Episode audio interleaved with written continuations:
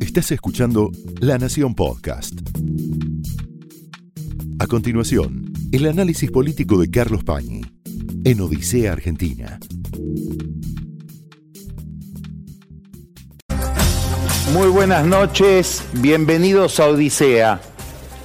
Hay aspectos de la vida pública, algunas dimensiones de la historia de las sociedades que nos llaman la atención en el día a día de las noticias, en los acontecimientos que uno va siguiendo con mayor interés y que atraen más por su significado, por su impacto inmediato en la vida cotidiana, a mayor cantidad de gente. Son dimensiones que se mueven con otra velocidad y que no son tan perceptibles. Pero cuando después de, décadas se mira retrospectivamente y se escribe la historia, muchas veces esas líneas de acción esos movimientos más profundos del comportamiento de la política, del comportamiento de la sociedad en general, revelan que tuvieron una influencia extraordinaria en el curso que tomaron los acontecimientos, en el curso que tomó la historia. Eso pasa habitualmente con las decisiones de política exterior. Por su naturaleza, no ocupan el foco de interés inmediato de las personas, sobre todo en momentos donde ese foco de interés, vamos a verlo después con mucho detenimiento, está muy tomado por angustias de la vida concreta, de la vida material, del día a día. Muchísima gente se siente amenazada en su vida cotidiana por lo que viene de la vida pública. Pero después cuando uno mira con otra perspectiva, mirando el panorama desde más lejos, advierte que determinadas decisiones que se tomaron en relación con el mundo y con los vientos del mundo tienen un impacto estructural sobre un país. Eso puede estar pasando en este momento con algunas decisiones que está tomando el gobierno y que irrumpieron no en el centro de la escena, pero sí se hicieron notar en los últimos días. Hoy hay una noticia por un conflicto que aparece con Chile referido a mapas, mapas argentinos, mapas chilenos del sur, de toda la zona económica exclusiva y la ocupación o lo que le pertenece a, cada país de la plataforma continental, donde debajo de la isla de Tierra del Fuego hay una superposición de las argentinas y chilenas. Aparece un mapa, que es la respuesta a un mapa argentino, mapa que terminó convirtiéndose los criterios de ese mapa en una ley sancionada por el Congreso el año pasado, un mapa de la Marina chilena, no del gobierno chileno. Es un mapa que obviamente el gobierno chileno hace propio, porque es de, es de la Marina chilena, como si también quisieran condicionar el discurso de Gabriel Boric, el presidente chileno, en esta materia, marcando una zona como chilena que la Argentina reclama como propia. Es aparentemente un detalle, si no fuera porque se proyecta sobre la Antártida esa zona, es decir, interviene en la proyección de los derechos argentinos sobre la Antártida, que son derechos también disputados y donde muchos países miran sobre todo por la presencia china en la Antártida. Es un tema de la política exterior que empieza a ocupar la atención. Hay otro. El jueves pasado, Sergio Massa viajó a Paraguay. Viajó como parte de su campaña presidencial, donde utiliza el cargo de ministro de Economía para proyectarse en un nivel que no le daría el de mero candidato a presidente perdedor de una fuerza que salió tercera. Pero claro, como ministro de Economía, los demás gobiernos lo reciben. Y se sacó una foto de tono, de estética presidencial, con el presidente de Paraguay, con el presidente Peña. En esa reunión, de Massa y su equipo y el presidente Santiago Peña y su equipo, se discutió un problema que tiene que ver con el cobro de peaje en la hidrovía por donde pasa el flujo de comercio que viene desde Brasil, viene desde Paraguay, hacia el Río de la Plata y hacia el océano, un cobro de peaje que hace la Argentina y que está discutido por los demás países del Mercosur. La versión de los paraguayos es que Massa había prometido en esa reunión suspender el cobro hasta que se pueda acordar la situación con los demás países que intervienen en la hidrovía sobre la base de que hay un acuerdo de no cobrar ningún peaje, salvo que sean servicios específicamente o efectivamente prestados. Massa, según los paraguayos, prometió que no se iban a seguir cobrando, pero después ocurre un incidente con una barcaza de bandera paraguaya, pero de propiedad brasileña, de un empresario brasileño, de un armador brasileño, que es detenida por no querer pagar el peaje. Y esto origina un conflicto con Paraguay y también con Brasil. Un conflicto que lo lleva en medio de la campaña presidencial argentina al presidente Santiago Peña, con la potencia que tiene la voz de un presidente, a decir, yo a Massa no le compraría un auto usado. Bueno, de aquella foto presidencial del jueves se pasó el sábado a esta declaración, que no es la mejor declaración que puede recibir Massa para impulsarlo en una campaña en la que viene remando por usar términos de la hidrovía o términos náuticos en contra de la corriente. También se proyectó ese malestar sobre Brasil, a donde Massa viajó hoy y aquí hay que prestar mucha atención a este viaje, a este viaje de masa a Brasil, donde seguramente habrá tenido que dar explicaciones por el incidente de la hidrovía. ¿Por qué hay que prestar atención? Porque en este viaje de masa a Brasil, la excusa del viaje es un tema al que ahora nos vamos a, referir y vamos a desarrollar, es un tema donde en la Argentina se está jugando parte de la historia universal. Massa viaja a Brasil a encontrarse con su colega ministro de Hacienda, Fernando Haddad, el ministro de Hacienda del Partido de los Trabajadores.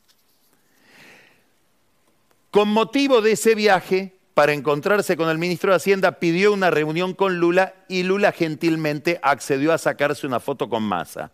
Una foto incómoda porque cuando uno mira con detenimiento, la relación de Lula con la Argentina en los últimos años y sobre todo en el último año, daría la impresión de que el presidente de Brasil está un poco cansado de verse manipulado por la política peronista y por la interna kirchnerista, como se vio cuando estuvo de visita aquí y finalmente no se vio con Cristina Kirchner. ¿Para qué viaja Massa? Para agradecer una gestión de Lula da Silva delante del presidente de China, Xi Jinping. El centro de este problema, el centro de esta historia, es el problema de siempre. La Argentina está sin dólares. Las reservas netas del Banco Central son negativas en más de 10 mil millones de dólares.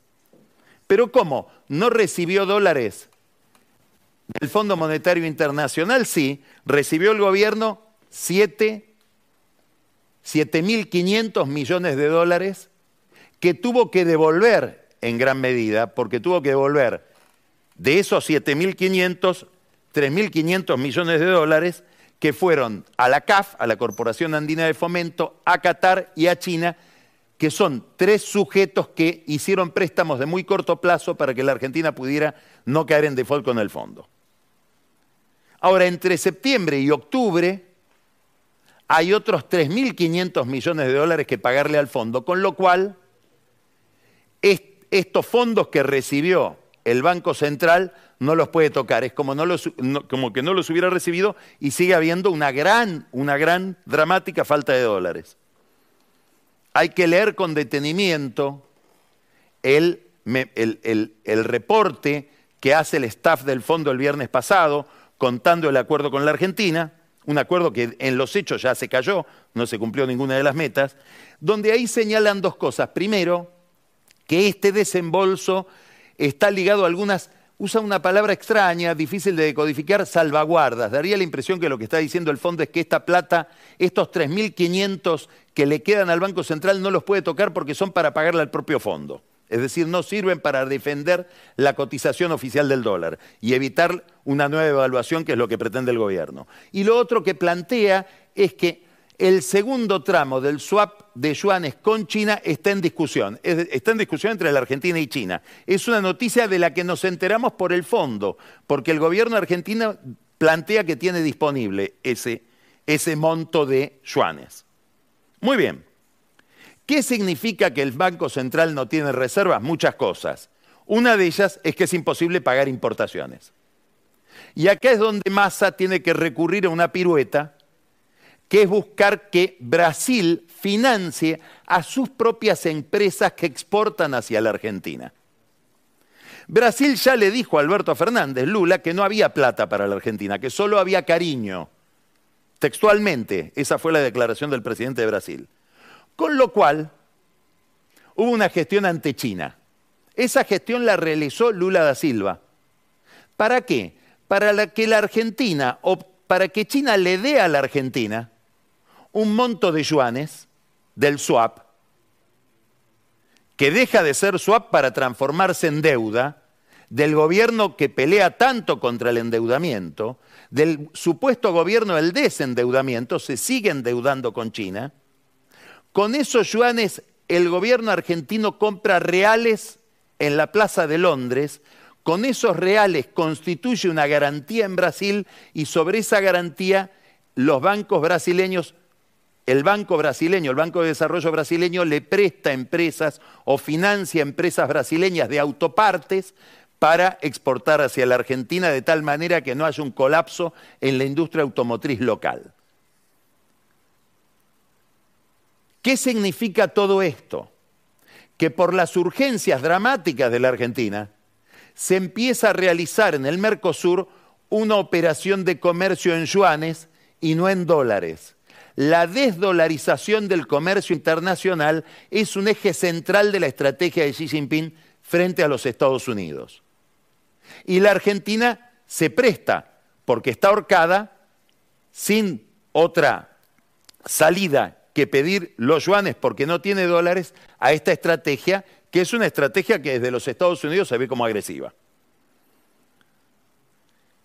Es imposible desvincular estas urgencias, estos pedidos a Brasil y sobre todo estos pedidos a China, con la decisión de Alberto Fernández de aceptar una invitación, invitación que solo se hubiera formulado si se sabía cuál iba a ser la respuesta, que la respuesta iba a ser afirmativa, para que la Argentina ingrese al grupo BRIC. Brasil, Rusia, India, China, Sudáfrica. Ese grupo BRICS, que nació como un grupo de afinidad económica entre países emergentes, promisorios, a comienzo de la década del 2000, de hecho el nombre se lo imprimieron desde Goldman Sachs en 2004, se transformó ahora en la base, en la plataforma más pequeña de una gran operación más amplia de China para armar una especie de movimiento de no alineados propio que se enfrente o que sirva de contrapeso al G7 liderado por Estados Unidos. Es decir, es una operación de alcance geopolítico muy importante, uno de cuyos ejes es promover el comercio en monedas locales y no en dólares. La Argentina acepta la entrada, entra de la mano de Brasil y va a tener otros socios en este club. Uno de esos socios es nada menos que Irán, con el que la Argentina tiene, como todos sabemos, un agravio que llega a la justicia, donde hay acusados exfuncionarios iraníes por el salvaje atentado contra la AMIA en 1900, el 18 de julio de 1994. Irán entra a los BRICS también por una invitación del grupo, insisto, liderado por China, a pedido de Rusia, otro país opaco, que logra, hubo una reunión el miércoles pasado en Johannesburgo de los presidentes de grupo BRICS, a la que no pudo ir Putin por miedo a quedar preso, y en esa declaración Rusia consigue que lo admitan firmando un punto, el punto cuarto, que dice que no hay que tomar medidas coercitivas por la fuerza en el plano internacional, como si no hubiera invadido Ucrania. Bueno, muy bien, la Argentina ya entra en una dimensión que supone compromisos internacionales de largo plazo en un alineamiento internacional muy poco debatido, con un gobierno que se está yendo dentro de pocos meses, con un gobierno que salió tercero en las primarias, que tiene grandes probabilidades de perder la elección y que toma determinaciones que comprometen el, rumbo del país en el largo plazo. Sobre todo cuando uno ve los argumentos. El canciller de Brasil, Mauro Vieira, dio una entrevista este fin de semana explicando qué significa para Brasil la ampliación del grupo BRICS. Vieira no lo dice, probablemente no, no, signifique para Brasil algo digno de aplaudirse porque Brasil empieza a perder gravitación. De cinco van a pasar a once. Se invitó a seis países más, entre los cuales está Etiopía, Arabia Saudita, como dijimos, Irán, Argentina. Pero ¿qué dice Mauro Vieira, el canciller brasileño? Festejamos esta ampliación porque supone ampliar la dimensión económica de estos países, ampliar el comercio, vamos a ser más gravitantes en el mundo por la escala del Producto Bruto de todo este club si sumamos las capacidades de cada país. Es decir, estamos ahí por intereses materiales económicos. Alberto Fernández dio otra explicación, mucho más complicada dijo, estamos ahí por intereses geopolíticos. Que tomen nota en Europa, que tomen nota en el G7 y que tomen nota en Estados Unidos. Es decir, nosotros entramos al grupo BRICS por un alineamiento internacional geopolítico en el conflicto entre China y Estados Unidos. No sé si es la mejor explicación y si es una explicación que tendría consenso interno, como vamos a ver ahora en unos minutos. Brasil se lleva de la reunión de Johannesburgo un, trofeo, que es que en esa declaración larguísima, son siete páginas, se establece que debe haber una ampliación del Consejo de Seguridad de, las Naciones Unidas, con la incorporación de otros miembros permanentes, no se dice así, pero se sugiere, y entre esos miembros que deberían ampliar la mesa del Consejo de Seguridad se menciona Brasil. Gran triunfo de Brasil frente a los demás países de América Latina, sobre todo frente a la Argentina y México, que siempre pretendieron que esa banca adicional, si algún día se crea, sea rotativa. No, Brasil consiguió este respaldo de los demás socios de los BRICS, al cual adhiere también Alberto Fernández cuando dice que se va a incorporar a partir sin cuestionar ese punto de la declaración. Esto cayó muy mal, como vamos a ver, tanto en Juntos por el Cambio como en La Libertad Avanza. Quien sería el canciller de un eventual gobierno de Patricia Bullrich, que es Federico Pinedo, cuando analiza esto en la mesa de Juntos por el Cambio, dice que el kirchnerismo se convirtió, escuche la, la palabra porque es paradójica, en antipatria porque resigna intereses de largo plazo, compromete intereses de largo plazo, dispone alineamientos automáticos, en este caso con una potencia imperial que sería China, a cambio de unas monedas que necesita masa para llegar al fin de año, al fin del mandato y además para sostener su candidatura presidencial. Es dura la expresión de Pinedo diciendo que el kirchnerismo, que se siente tan defensor de la soberanía, entrega soberanía y es antipatria. Todo esto está en el telón de fondo de una campaña que se mueve con otras motivaciones y con otros discursos. Pero es parte de algo que estamos viendo cómo aumenta día a día, que es lo que podríamos llamar el costo masa.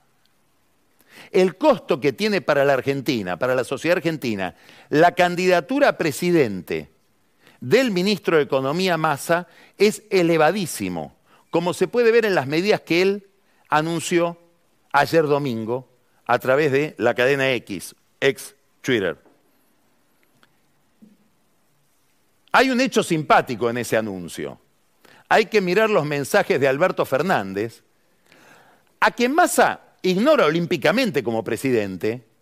No sabemos si por una motivación propia de Massa o porque se ofendería mucho Cristina Kirchner en algún caso de que él le reconociera alguna autoría sobre alguna medida del gobierno Alberto Fernández. Pero lo curioso es que Fernández se suma a los anuncios de Massa después de que fueron formulados con este mensaje. Simulando ser el presidente de la Argentina, Fernández dice, tras los efectos de la devaluación y la inflación, les encomendé a los ministerios de trabajo, de, desarrollo social y de economía al final, que promuevan una serie de medidas para mejorar el ingreso de las y los jubilados y trabajadores formales e informales. Y después viene la serie de anuncios de Massa. Ni siquiera dice que se lo encomendó a Massa, se lo encomendó a los ministerios, no a los ministros. Y el de Massa aparece tercero.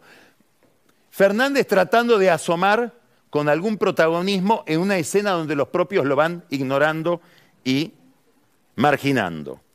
Ahora, entre todos estos anuncios, hay uno que es el más grave de todos, y del que la sociedad argentina va a tener noticia a medida que corran los días, y consiste en suspender un decreto que había firmado el propio gobierno, disponiendo un aumento del 7% para las empresas de financiamiento de salud, dicho en términos vulgares, las prepagas. Ese 7% que se le iba a conceder de aumento a las prepagas en un país que tiene una inflación mínimo, mínimo de 10% mensual, como vamos a ver cuando se conozca la inflación de este mes, se traslada ese incremento en los ingresos de las prepagas en un 92% a clínicas y sanatorios. Todo esto se suspendió. ¿Qué quiere decir? Que esta medida por la cual Sergio Massa implementa un plan platita con plata de otros, pone al sistema de salud de la Argentina al borde de la quiebra, mucho más al borde de la quiebra de lo que ya estaba. ¿Por qué? Porque si tomamos el, tiempo que corrió desde la asunción de Alberto Fernández hasta ahora, el sistema de salud tuvo ingresos en total por un 29% por debajo de la inflación, es decir, perdió 29% frente a la inflación todo el sistema de salud. Ahora con esto directamente va a la quiebra. Un sistema de salud donde, como sabemos, los médicos jóvenes abandonan la profesión porque cobran salarios de hambre. Muy bien. Habrá que ver si las consecuencias de esta medida se conocen con masa presidente o cuando más allá se fue y que la cuenta y el problema lo pague otro, porque él tiene que ganar la elección. Mientras tanto, en el mismo campo de la salud aparecen otras novedades, de las cuales uno no sabe si Massa está al tanto o no, o son novedades que tienen solamente que ver con Carla Bisotti, una experta en vacunas. ¿De qué, ¿A qué novedad me estoy refiriendo? De golpe el país deja de proveerse de vacunas por el sistema de la Organización Panamericana de la Salud que supone importar vacunas con un programa especial carente de impuestos, no se pagan aranceles, IVA, impuesto a las ganancias, para llamar a licitaciones en las que intervienen laboratorios privados, que suponen un aumento importantísimo en el costo de las vacunas. Le voy a dar un ejemplo. En la vacuna contra el virus del papiloma humano, si uno comprara las vacunas del, programa de la Organización Panamericana de la Salud, la unidad sale 10,48 dólares. Ahora la tenemos que pagar 20,20 dólares por unidad. En licitaciones que gana sistemáticamente el mismo laboratorio, que obviamente es el que más preparado está para proveer vacunas porque tiene prácticamente una provisión monopólica de las vacunas, que es Synergium, de Hugo Sigman. Todo esto está en discusión la oposición lo está mirando, son medidas que va tomando un gobierno en retirada, un poco en la penumbra, que provee la misma crisis económica que nos hace mirar hacia otro lado. Pero esto es más gasto público. Hoy se aprobaron los pliegos del nuevo sistema de telecomunicaciones 5G.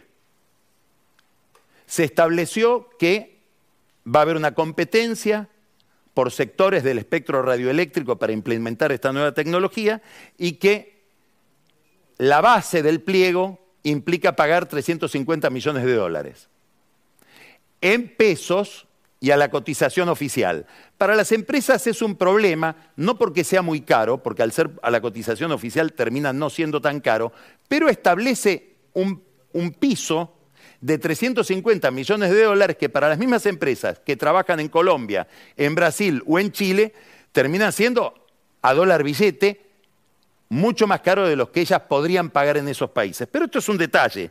Lo importante es que además de establecer tres tramos para empresas privadas, esta licitación le asigna un tramo a ARSAT, a la empresa de tecnología estatal. Es decir, daría la impresión de que el gobierno quiere armar una empresa de telecomunicaciones estatal a última hora u otra cosa, que es darle a ARSAT la posibilidad de asociarse con un privado que no pase por la licitación. Y ya hay dos empresarios de, telecomunicaciones privados, asociados a medios de comunicación muy ligados al gobierno, que están mirando de qué manija de ARSAT agarrarse para poder subirse al nuevo sistema de telecomunicaciones 5G sin pagar los 350 millones de dólares. Ambos empresarios son íntimos amigos de Massa, pero Massa probablemente distraído en los problemas internacionales, la campaña, etcétera, no sabe que está originando estos negocios. Frente a este panorama de datos que se van agregando lentamente a lo largo de años, de una política que ofrece novedades muy poco edificantes todo el tiempo, aparece un panorama de la opinión pública, después vamos a hablar de esto con Horacio Rodríguez Larreta, que Horacio Rodríguez Larreta conoce muy bien. ¿Por qué? Porque proviene de un informe que él mismo recibió en la campaña electoral del equipo de Jaime Durán Barba que vamos a mostrar ahora. Miren qué interesante. Opinión pública y lineamientos estratégicos, dice este informe, ¿dónde está la gente? Primera idea, cambio. Este es el trasfondo de la elección. ¿eh? predomina la idea de cambio y el cambio tiene que ser grande, profundo, total, radical, positivo, verdadero, nuevo, esperanzador. El cambio no es político, es cambio total de todo. ¿Qué querrá decir cambio total de todo? ¿Dónde termina el todo? Angustia y persona individual en el centro. La gente está pasando el peor momento de su historia y sus dolores son bien concretos, no abstractos. La gente se siente frustrada y abandonada. ¿Quién nos protege? No se trata ni de la Argentina ni de la inflación en general. Se trata de la vida cotidiana y personal, la heladera, el colegio de los chicos, las segundas marcas en las cuales se cae para consumir porque no se pueden consumir ya las primeras, el miedo a salir de la casa. La persona individual es el centro. Ahora miren cómo sigue este informe. Preocupaciones y deseos. ¿Dónde está la gente? se pregunta. La economía y la inseguridad dominan la escena, pero es mucho más que eso lo que la gente está buscando. No quieren sufrir más. No quieren vivir más con angustia. La gran preocupación es el mañana, el futuro y los hijos. Empiezan a buscar un voto por los pequeños sueños. La casa propia, el auto, ahorrar, una vida previsible, un trabajo digno. Y por dejar de llorar, dejar de sufrir, recuperar algo de alegría.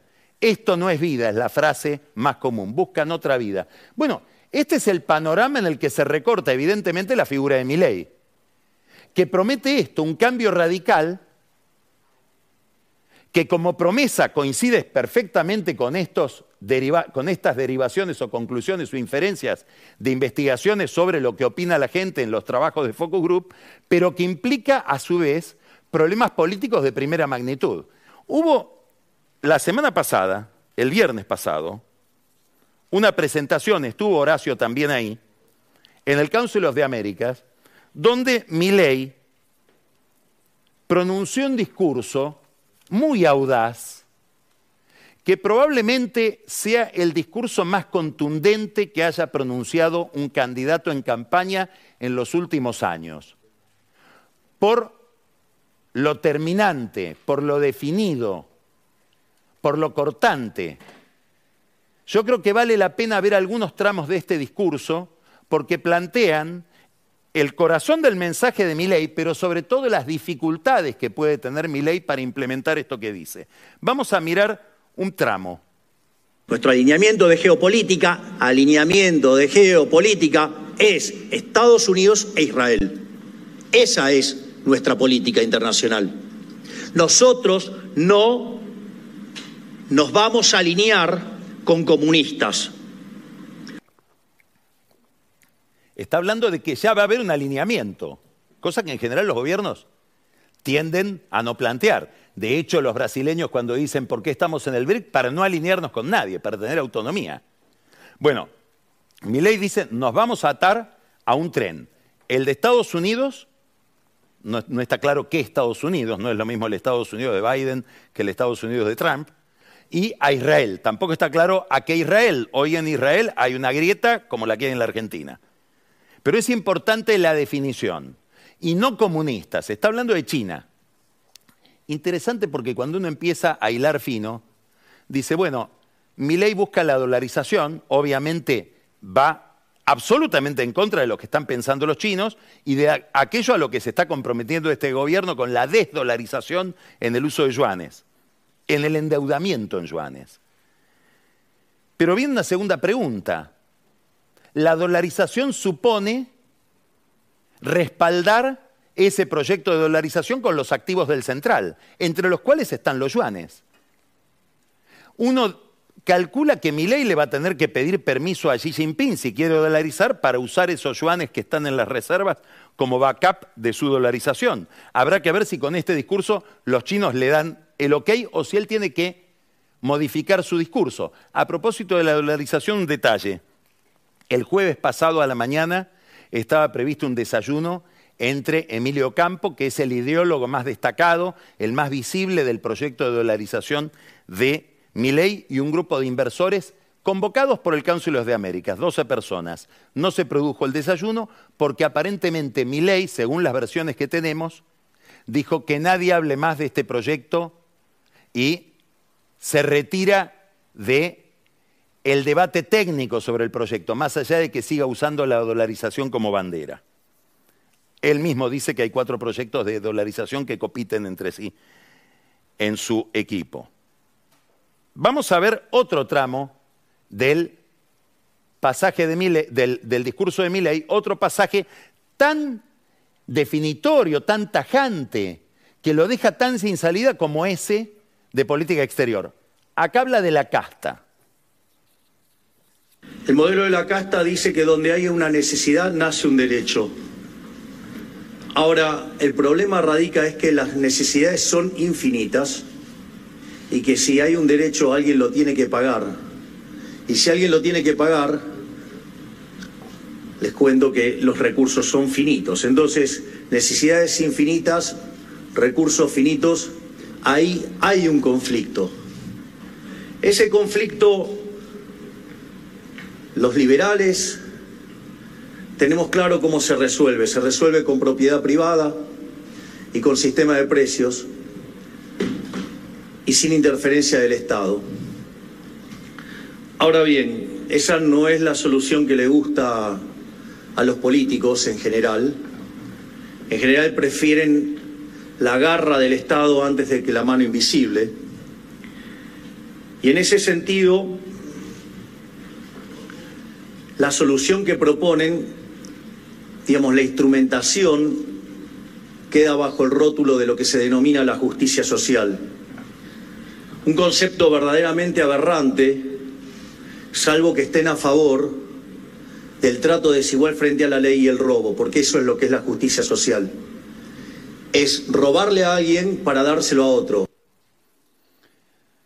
Se podrían decir muchas cosas sobre este concepto, sobre este mensaje, que es, como ustedes ven, muy terminante, si mi ley se interpreta a sí mismo como un guerrero de una batalla cultural, verdaderamente lo es, pero lo que es una de esas cosas que a uno le viene a la cabeza es que este sea el legado, este ambiente cultural en el cual pasan estos conceptos como naturales, sea el legado del liderazgo de Cristina Kirchner, seguramente a ella la debe perturbar bastante y la debe interpelar bastante.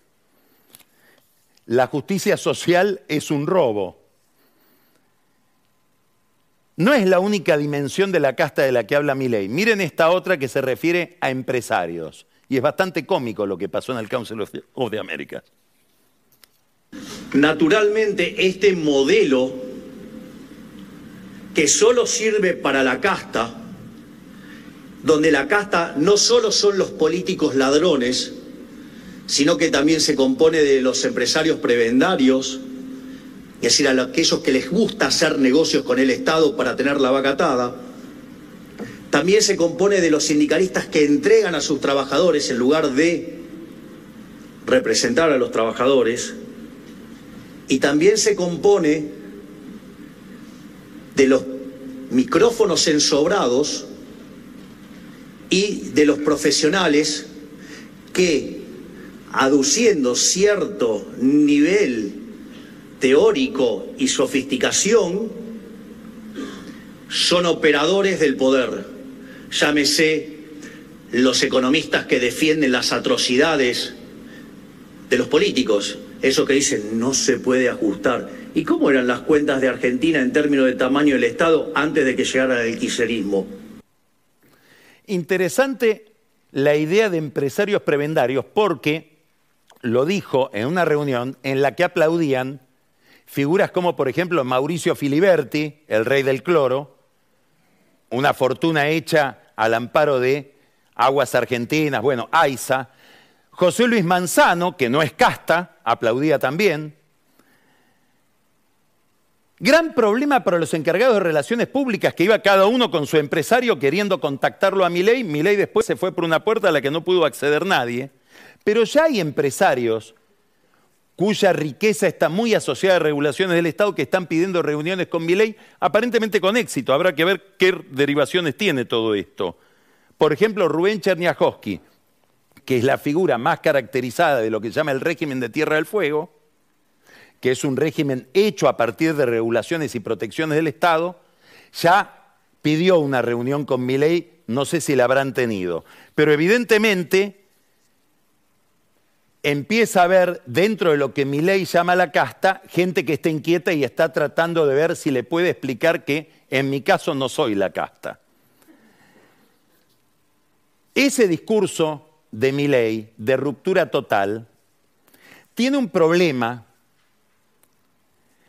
que es que lo que atrae de mi ley, lo que lo vuelve para mucha gente una solución, una salida en ese panorama tan deprimente desde el punto de vista emocional que viven muchos argentinos, es que no tiene vinculación con ningún sector del poder. Es una especie de electrón loco que llegó aquí por una vía absolutamente ajena, es un outsider.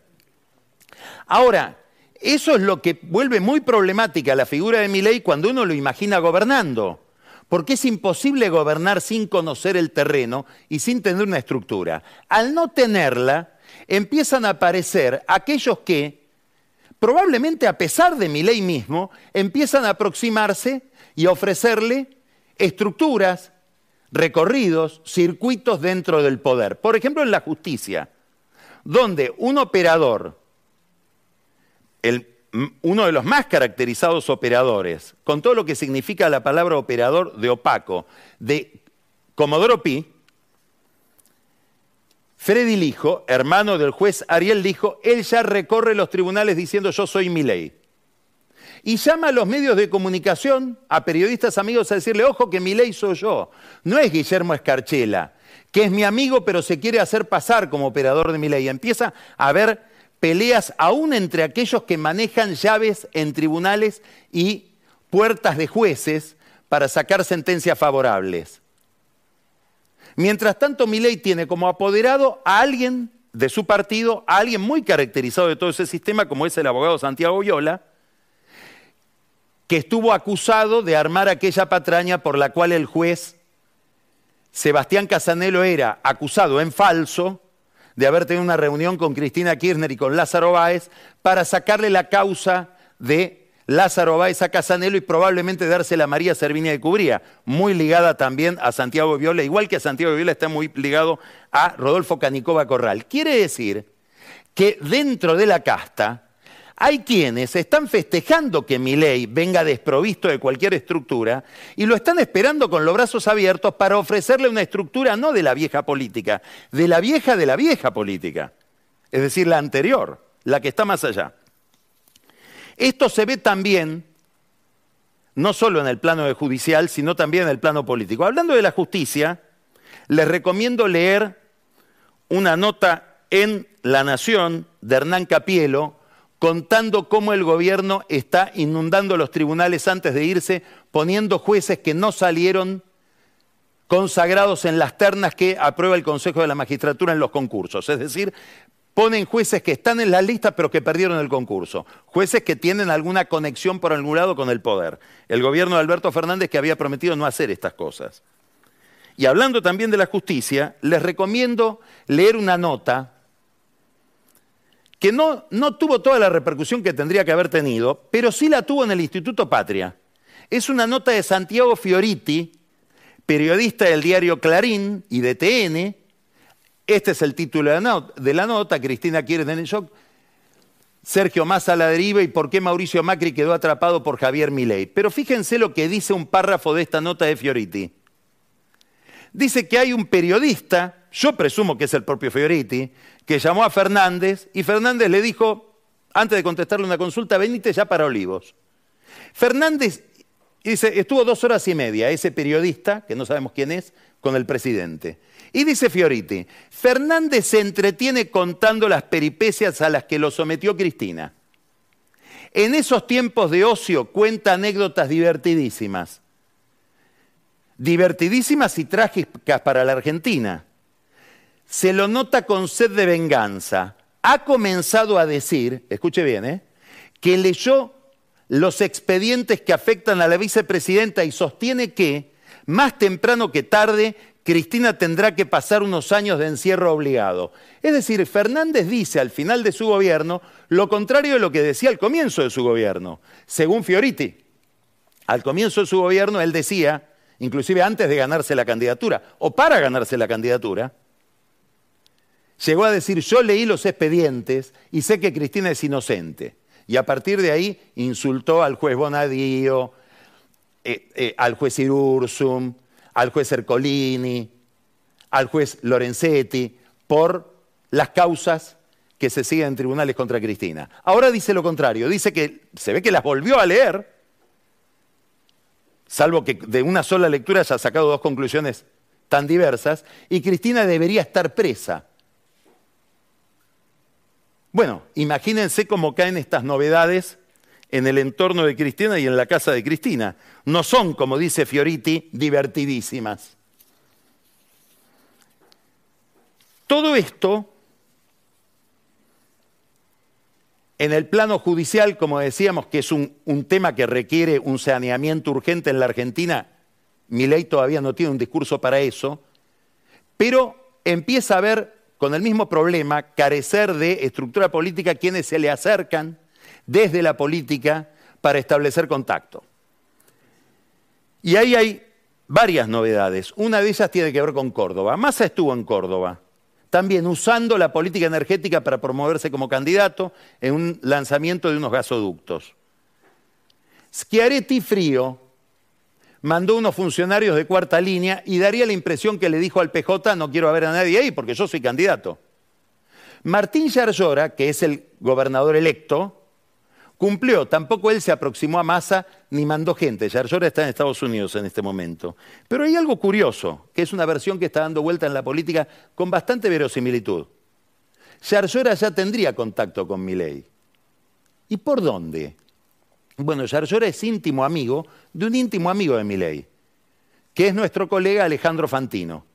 Dicen que por ahí ese fue el puente para que haya un primer acercamiento entre Yarlora y Milei o entre gente de Yarlora y gente de Milei. ¿Qué pensará Massa, que es peronista como Yarlora? Pero lo más interesante es qué pensará Schiaretti, que es socio del peronismo de Yarlora en Córdoba. Aprovechan muchos dirigentes a que Milei viene desprovisto de cualquier bagaje político. La casta lo espera con los brazos abiertos. Córdoba tiene otras novedades para todo este, este panorama y es lo que pasó ayer en Río Tercero. Es un detalle, hay dos detalles ahí en esa elección para ver. El primero, en Río Tercero, Milei esto caracteriza muy bien este problema de Milei en relación con la estructura territorial y política. En las PASO, Milei sacó 34,6% de los votos en Río Tercero, fue el primero. En la elección municipal de ayer, su candidato sacó el 5%. De 34 Milei a 5 su candidato. Es decir, Milei flota sobre la nada. Un problema sería para gobernar.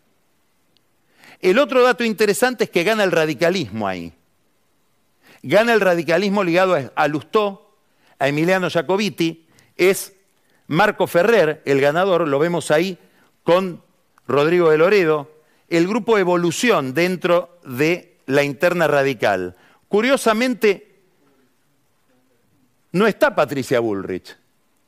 No fue invitada Patricia Bullrich a lo que se suponía que iba a ser un triunfo. Está en vez de Patricia Bullrich Daniela Angelici, que no pertenece a la misma línea interna, que es porteño, vaya a saber por qué está ahí, se habrá puesto algo, algo de, garra o de aliento, o si es solamente porque, como dice Yarlora, se trata de un pituco de la Recoleta.